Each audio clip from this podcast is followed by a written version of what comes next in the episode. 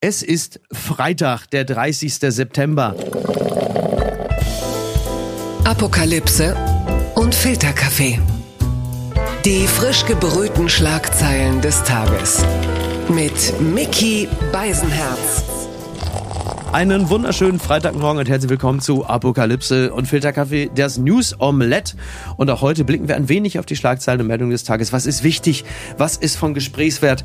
Worüber lohnt es sich zu reden? Und ich freue mich sehr, dass er nach Ewigkeiten mal wieder bei uns zu Gast ist. Aber das ist auch völlig nachvollziehbar. Man muss auch ein bisschen seine Stimme schonen, denn er äh, spricht ja selbst hauptberuflich in seinem hervorragenden, vielgelobten und prämierten Interview-Podcast Hotel Matze den ich übrigens gerade noch gehört habe beim Laufen. Tolle Folge mit Friedrich Küppersbusch, bin aber noch nicht durch. Außerdem ist der Mann Unternehmer. Sein Städtemagazin mit Vergnügen, das kennt man, das hat immerhin auch Thomas Schmidt-Schmidt zweimal hintereinander zum schönsten Berliner gemacht. Und äh, nicht zuletzt deshalb möchte ich ihm herzlich gratulieren und ihm sagen, dass ich mich sehr freue, dass er da ist. Hallo, Matze Hilscher. Hallo Mickey Mickey, ich freue mich. Bevor wir richtig loslegen, eine kurze Meldung, die ich dem Guardian entnommen habe. Queen Elizabeth Elizabeth died of old age, Death Certificate says. Es ist jetzt offiziell, Queen Elizabeth II. ist an Altersschwäche gestorben. Das ist sicherlich interessant für viele, die bei der Meldung, dass Queen Elizabeth gestorben ist, sich sofort gefragt haben, wer hat sie umgebracht? Cui bono? Wem nutzt es? Ne? Oder? Der, der Agatha Christie-Krimi wurde schon direkt verfasst. Ja, ja, total. Deswegen, also das kann man jetzt als geklärt betrachten. Ein äh, paar andere Dinge sind mittlerweile dann auch so langsam in der Klärung begriffen. Die Schlagzeile des Tages. Das ist ein Doppelwumms. Ja, das ist eigentlich ein Zitat unseres Bundeskanzlers, aber das ist natürlich eigentlich die Terminologie von Springer, deswegen zitiere ich es anders. Das ist ein Doppelwumms. Gaspreisbremse kommt, Umlage wird nicht mehr gebraucht. So zitiert NTV den Bundeskanzler. Die Ampel ist sich darüber einig, wie sie der rasant steigenden Gaspreise für die Verbraucher Herr werden will. Statt einer lange Zeit vorgesehenen Gasumlage wird es eine Gaspreisbremse geben. Die ungeliebte Gasumlage dagegen wird abgeschafft. Die Mittel dafür kommen über ein Instrument Instrument, das in der Corona-Zeit geschaffen wurde. Und Olaf Scholz ist sehr stolz auf das Ganze. Er hat auf die Gasumlage geantwortet. Er hat gesagt, die wird nicht mehr gebraucht. Also sie wird nicht mehr gebraucht. Das ist insofern ganz lustig, weil sie ja nie wirklich gekommen ist. Sie wurde besprochen, aber jetzt ist ja mittlerweile Unipa und die Gazprom Germania ist ja alles verstaatlicht. Da sagt man, dann macht es ja nicht mehr so richtig Sinn. Stattdessen gibt es jetzt den Doppelwumms in Anlehnung an ein Zitat, mit dem er 2020 als Finanzminister Minister die Schlagkraft der Corona-Hilfsmaßnahmen der Merkel-Regierung pries. Und zunächst einmal für dich als Freund des Performativen, was geht dir durch Kopf und Herz, wenn du den Doppelwumms hörst? Ja, ich denke sofort an McDonalds, Doppelwopper mhm. irgendwie. Ah, ja. Das ist das Erste, was ich dachte, als du es gerade gesagt hast. Und ich finde, irgendwie zucke ich immer zusammen, wenn so wenn es immer so wumst und wenn es irgendwie ja. Kalaschnikow und wenn es irgendwie, meine Güte, sind wir starke. Die Bazooka die war Bazooka. ja von Olaf Scholz auch ein sehr beliebtes. Ja, und irgendwie ist das irgendwie, ich weiß nicht, haben wir nicht genügend Wumms, äh, Wummen gerade in der Welt? Brauchen wir hier noch eine Wumme dagegen? Vielleicht sind das die rhetorischen schweren Waffen gegen Putin, die Scholz da auffährt? Ja, aber das ist ja auch nicht nur er, sondern auch Lindner spricht ja auch von Energiekrieg und es wird mhm. immer sozusagen in diese Richtung gedreht und irgendwie oh, äh, da eine Titelseite aufmachen oder irgendwas und dann wumst es einfach nur noch und ich, äh, ich brauche ein bisschen Blumen.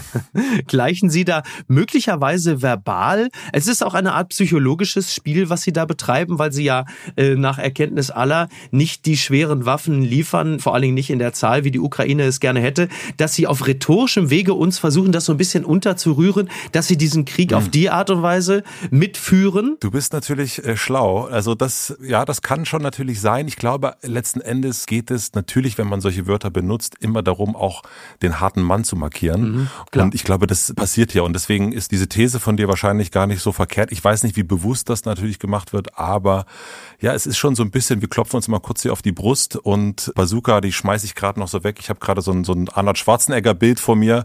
Äh, in, in, Phantomkommando. Phantomkommando, genau, wo es richtig ja. am Ende pfeffert. Und jetzt kommt nochmal der Doppelwumms hintenher. Ähm, und was kommt als nächstes? Ja, beim Doppelwumms für dich, du kannst immer sehen. Aber sind auch 200 Milliarden Euro, also es ist schon eine Menge Holz. Übrigens die Rhetorik, Michael hat das so ein bisschen an, äh, kennst du noch Don Martin aus den Mad-Heften und die Sounds, also Wump, Blort, Wump.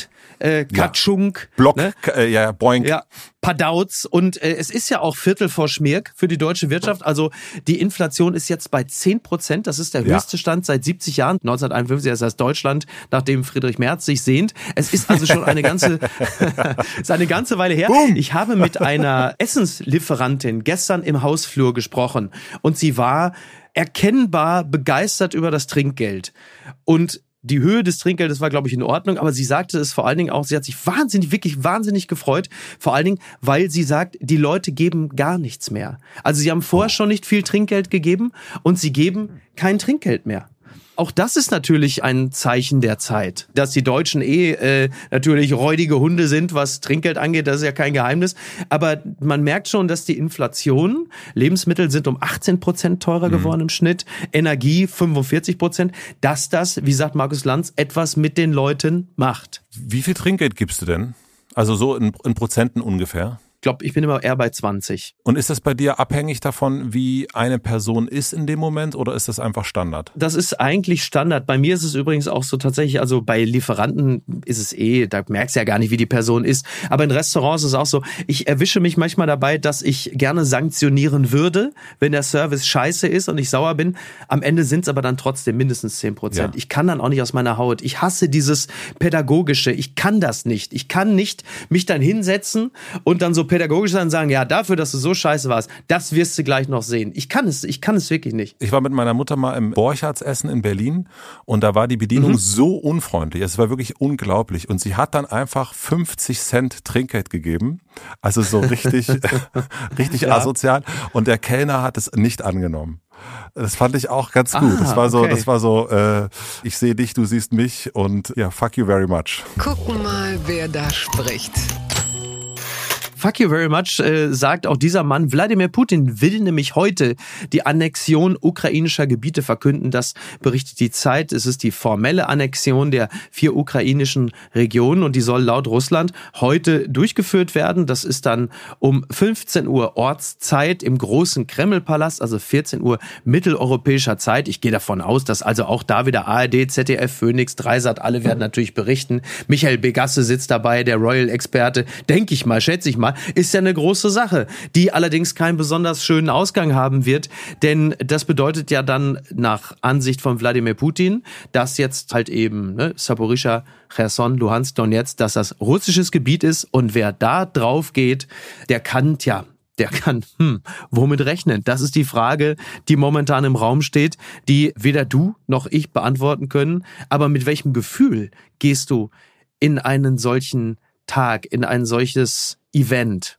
Das ist irgendwie, äh, ich würde dich das auch direkt gleich zurückfragen wollen, weil es mhm. so diese Nachrichten, die man dann hört und die man die ganze Zeit ja bekommt und jetzt schon seit dem Februar, er macht dies, er macht das, der eine macht, also so, das ist, ich verliere so manchmal wenn ich sowas höre, so wirklich komplett, wirklich das Gefühl. Also es ist äh, weder, hm. ich höre das, ich nehme das total wahr und ich denke dann so, ich weiß gar nicht mehr, was ich dazu sagen soll. Das mhm. ist es ja. eher so eine wirklich eine Sprachlosigkeit, die nicht heißt, ich nehme das hin oder mir ist das egal, gar nicht. Es ist wie so ein, so ein Fiepen im Ohr, äh, was unangenehm ist, aber es ist so ein bisschen so, wie, wie ja, ja, okay und und jetzt? Also, äh, ich glaube, das ist natürlich, du hast ja gerade mit, mit Friedrich Küppersbusch auch ganz kurz da äh, schon drüber gesprochen in eurem Gespräch, dass viele Menschen auch aus deinem privaten Umfeld zum Beispiel gar keine Nachrichten ja. mehr konsumieren, sondern sich das von einem guten Freund erklären lassen. Der gute Freund möchte ich übrigens sein. Ja. Deshalb haben wir dieses Medium.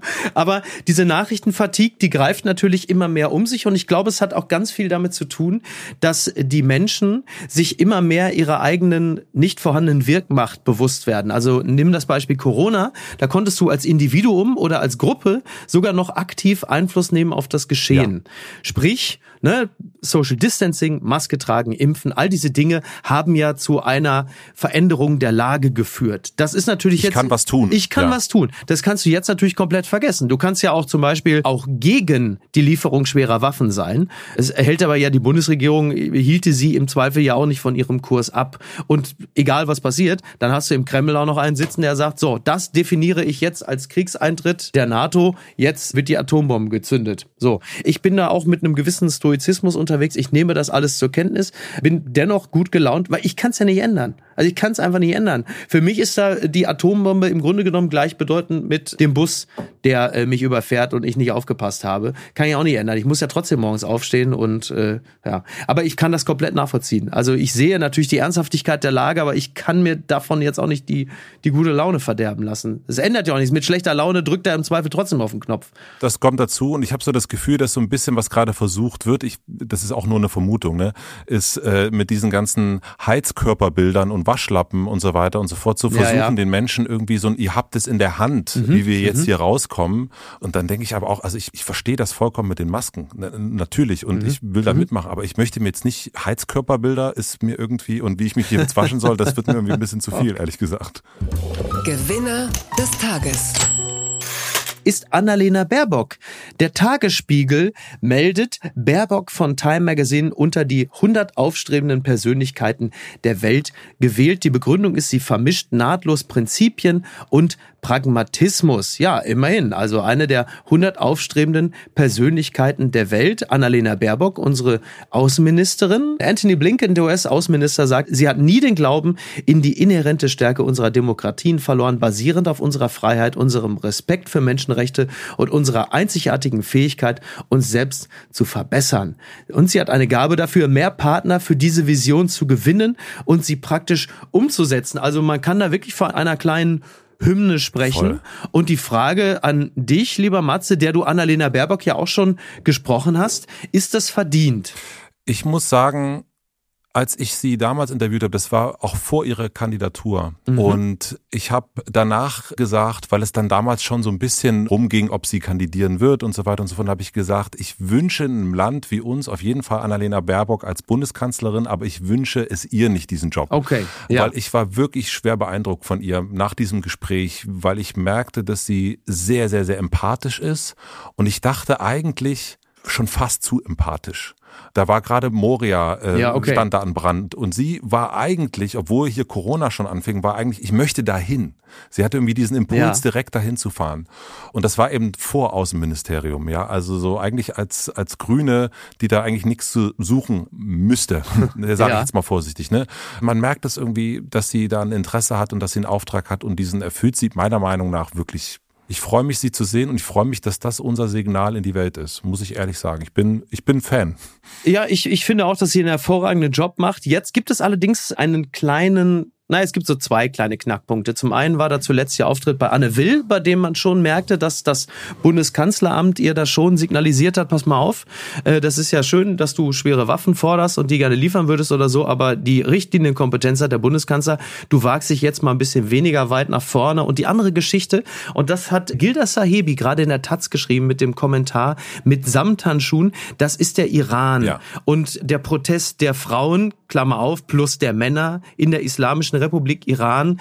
Und Gilda Sahibi hat das Gefühl, dass Annalena Baerbock nicht das tut, was sie tun müsste, sondern halt eben, dass der Iran mit Samthandschuhen angefasst wird. Gilda Sahibi schreibt, es ist die erste feministische Protestbewegung in der iranischen Geschichte. Diese Bewegung wird nun zur Bewährungsprobe für die Außenpolitik von Annalena Baerbock, die sie ausdrücklich auch feministisch nennt. Und die Bewährungsprobe legt offen, was für eine Strategie die Bundesregierung gegenüber dem iranischen Regime gewählt hat. Spoiler, keine gute.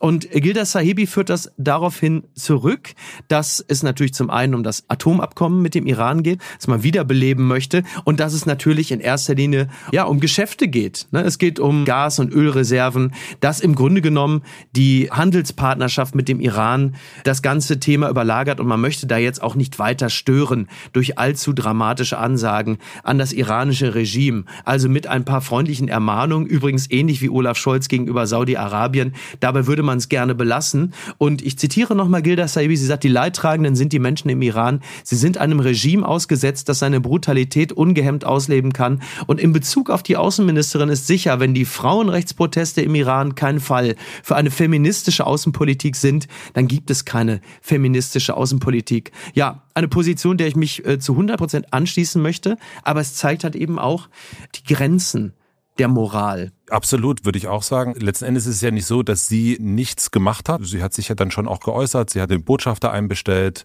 ähm, hat sich zu den Demonstranten gestellt, soweit ich das beobachtet habe. Was man halt so macht, ne? Was man halt so macht. Und das, also deswegen würde ich erstmal sagen, sie hat auf jeden Fall was gemacht. Mhm. Und es zeigt auch wieder, so einfach ist das aber auch nicht alles. Wir hängen doch alle ein bisschen mehr zusammen, als wir irgendwie äh, meinen und denken. Äh, ne? Und das ist das andere. Und natürlich ist es aber auch auf der anderen Seite natürlich das gute Recht, dann auch äh, zu schreiben da geht noch mehr. Ja. Und, und das auch zu fordern und zu sagen, wir wollen mehr, das reicht uns nicht aus. Das ist auch super. Und ich habe aber mhm. das Gefühl, dass eine, du merkst, ich bin Fan, äh, dass Annalena Baerbock sich das auch zu Herzen nimmt und überlegt, welche Möglichkeiten sie da hat. Und vielleicht war sie in der Vergangenheit für den einen oder anderen Regierungsfreund zu forsch oder vielleicht äh, hat sie Sachen gefordert, die jetzt nicht äh, eins waren mit den anderen. Mhm. Ja, es, es gibt ja auch einen Gesundheitsminister, der früher so ein bisschen gemacht hat, was er wollte, würde ich sagen. Also ich weiß gar nicht, also was da Hass jetzt wieder.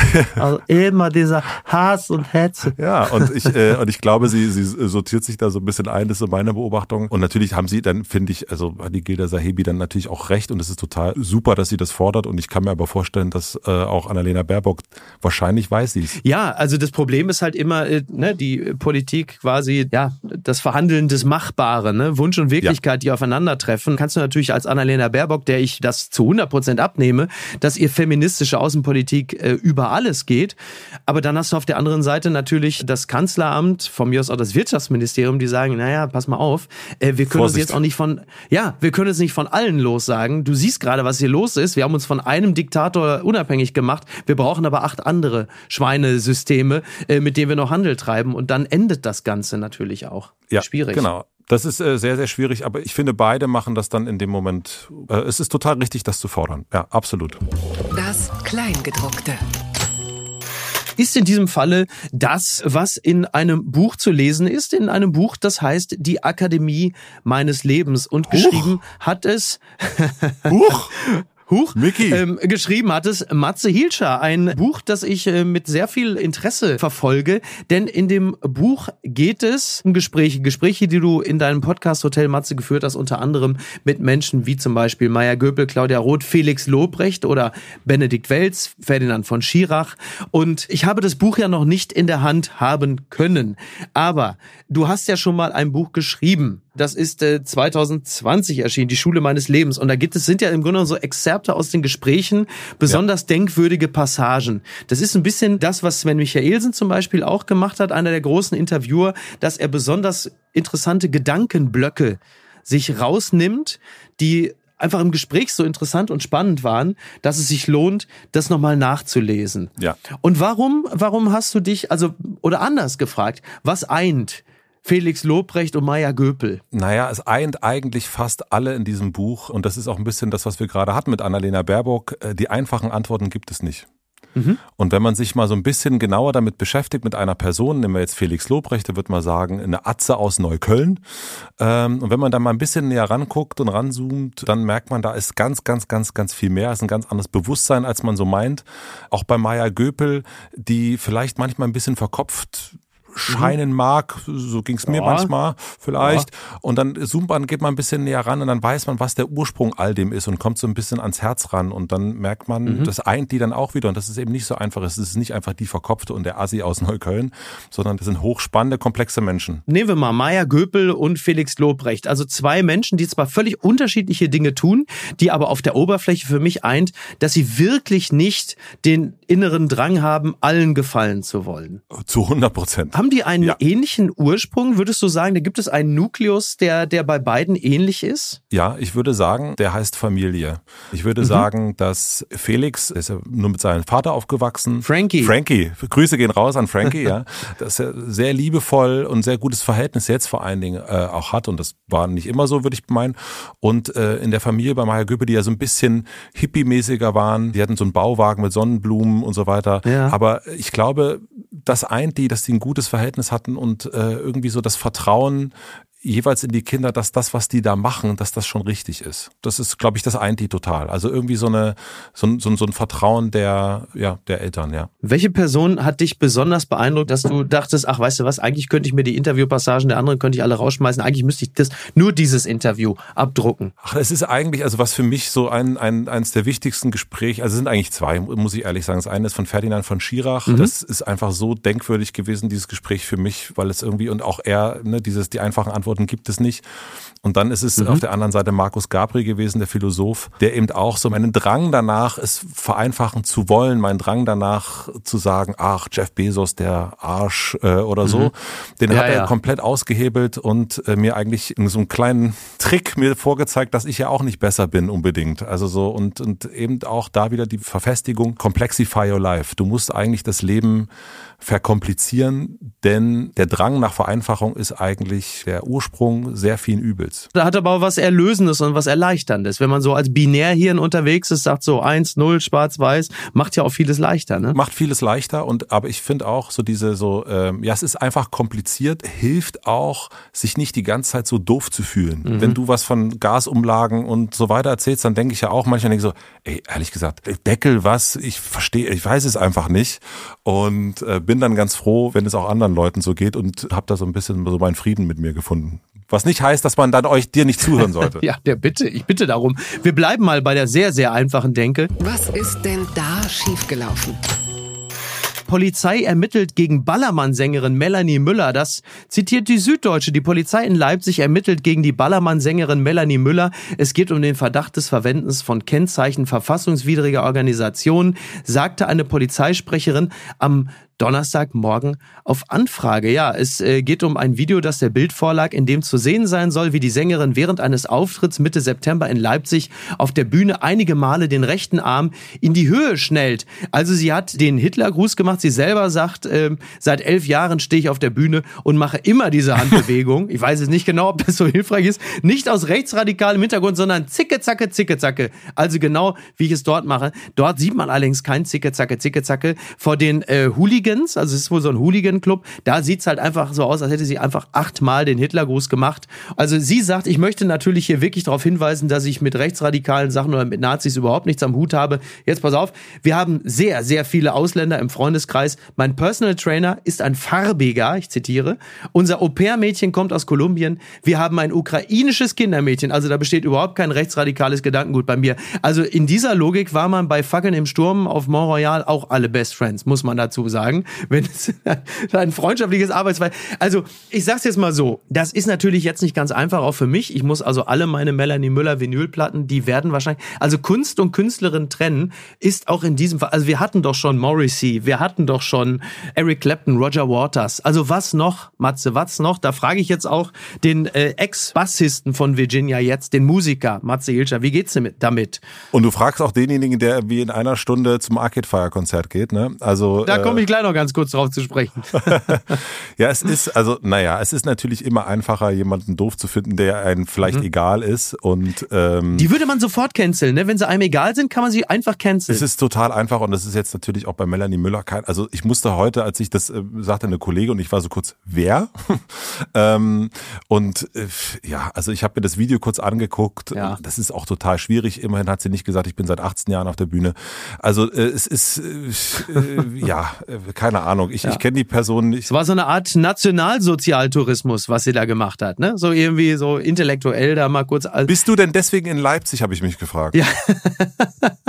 das ist auch geil. Willst du das jetzt nochmal überprüfen? Bist du jetzt investigativ unterwegs, Micky? Also du, das darf man ja sagen, du bist in Leipzig, oder? Ich bin in Leipzig und zwar ähm, werde ich das heute klären mit Martin Machowetz und Anne Henig von der Zeit und mit Cornelius Polmer von der Süddeutschen Zeitung. Das scheinen mir genau die richtigen zu sein, um ja. über Melanie Müller zu sprechen. Finde ich auch. Und die Verwerfungen, die damit einhergehen. Und ich denke einfach mal, da hole ich mir mal die Expertise ab. Ähm, aber wo du gerade über das Arcade Fire Konzert sprichst, wir reden ja heute am Donnerstagabend, bevor du zum Konzert gehst. Win Butler ist ja selber auch in eine sehr, sehr unschöne MeToo-Geschichte verwickelt, hat mehreren Frauen und einer nicht-binären Person Avancen auf eine Art und Weise gemacht, dass der Tatbestand des MeToo erfüllt ist. Mit welchem Gefühl gehen du und deine Frau zu diesem Konzert? Also ich war schon ein paar Mal auf dem Arcade Fire Konzert. Es ist wirklich einer meiner Lieblingsbands. Ähm, ist auch eine tolle Band. Es ist ganz komisch. Die äh, vor Band äh, wäre Feist gewesen, von der ich mhm. auch ein ganz großer Fan bin, die die Tour abgesagt hat, weil sie da nicht irgendwie reingeraten will. Und deswegen ist es jetzt, glaube ich, irgendwie so ein Hingehen äh, und anders als sonst mal gucken und vielleicht aber auch gehen unter Umständen, wenn sich's doof anfühlt. Also ich habe die Karten gekauft an dem Tag, als es bekannt geworden ist. Ich war so, juhu, Weihnachten, beide zusammen auch noch. Aber ich gehe da nicht, ja, ist mir doch egal. Ähm, ich glaube, es hat ganz viel dann mit dem Gefühl zu tun, was wir dann währenddessen haben und ob meine Frau und ich dann eher sagen, komm, weißt du was, wir gehen irgendwie ins Borchards und äh, regeln das nochmal mit dem Trinkgeld. äh, aber das ist natürlich etwas, was einem nicht egal sein kann, finde ich. Und dennoch ist es halt auch, man, du hast erst Morrissey angesprochen und, äh, und da gibt's ja ganz viel. Ich war neulich auf einer Party, lief dann Michael Jackson. Und ich habe dann dazu getanzt, muss ich zugeben. Hätte ich natürlich auch gemacht. Hättest du auch gemacht. Und ich frage dich, darf man denn zum Arcade Fire Konzert gehen? Also ja, ja, ähm, aber ich würde es genauso machen wie du. Es ist ja dann gerade in der Kunst auch immer eine Frage, wie fühlst du dich damit? Das ist ein abendfüllendes Thema, aber die Kunst an sich, die will ja erstmal nichts. Nur der ja. Künstler selbst, den muss man natürlich dann nochmal anders bewerten. Jetzt ist ja nun die Frau von Win Butler äh, Teil der Band. Sie steht ja mit ihm auf der Bühne. Also die hat sich über das Thema auch Gedanken gemacht und sie ist noch da. Das äh, sagt natürlich noch nichts über die Frauen aus, die da belästigt worden sind. Die haben da sicherlich auch was mitzureden. Aber klar, da regelt in Anführungsstrichen auch irgendwie der Markt. Und der Markt ist das Gefühl. Der Markt ist wirklich das Gefühl. Genau. Und ich weiß noch, ich war vor ganz, ganz, ganz, ganz vielen Jahren bei einer Show von Amy Winehouse und dann irgendwann festzustellen, sie ist eigentlich nicht fähig, auf einer Bühne zu stehen. Äh, und ich werde das auch nie vergessen, diesen Moment. Also ich will das jetzt überhaupt nicht miteinander vergleichen, aber es ist irgendwie, man geht ja auf ein Konzert und weiß gar nicht, was einem da so passiert. Und natürlich bin ich mir sicher, sind heute alle, die anwesend sind, gucken genau darauf, gucken, wie gucken die sich an. Und ich kann mir auch vorstellen, dass es ganz, ganz toll sein kann.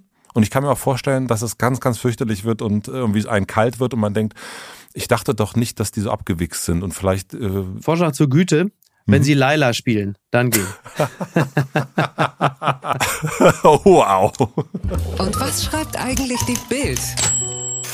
Post von Wagner betrifft Ostsee-Thriller. Nur Fische beobachteten, wer zu ihnen 90 Meter tief hinuntertauchte, an den Rohren hantierte, Sprengstoff anbrachte. Taucher atmen durch Masken und Fische reden nicht, sollten sie überlebt haben. Wir haben nur Informationsschnipsel und riesige Lecks an den Pipelines. Was würde ein James Bond jetzt tun? Er würde als erstes die Boote suchen, von wo aus die Kampfschwimmer sprangen. Unter welcher Flagge fuhren sie? Vielleicht geriet er auf eine Luxusjacht eines Oligarchen oder eines Mafia-Bosses. Oh Ganz sicher geriet er in die Arme einer Blondine. James Bond kann unsere Welt nicht mehr retten. Wer hat etwas davon, dass die Pipelines kaputt sind? Wer verdient daran? Wer will uns Angst machen? Angst nämlich, was ist als nächstes dran? Vergiften Sie als nächstes unser Wasser? Jemand will uns Angst machen. Die Fische in der Ostsee könnten uns erzählen. Leider sind sie stumm. Herzlichst, Franz Josef Wagner. Ja, Matze, siehste. Du guckst an ein beträntes Gesicht. Oh, ja. Gottes Willen. Wie oh. schön. Ja, guck. Da habe ich dich schon mal ausreichend emotionalisiert fürs ja, du hast Konzert. mich auf jeden Fall, du hast mich so, oh Gottes Willen. Ach, wie schön.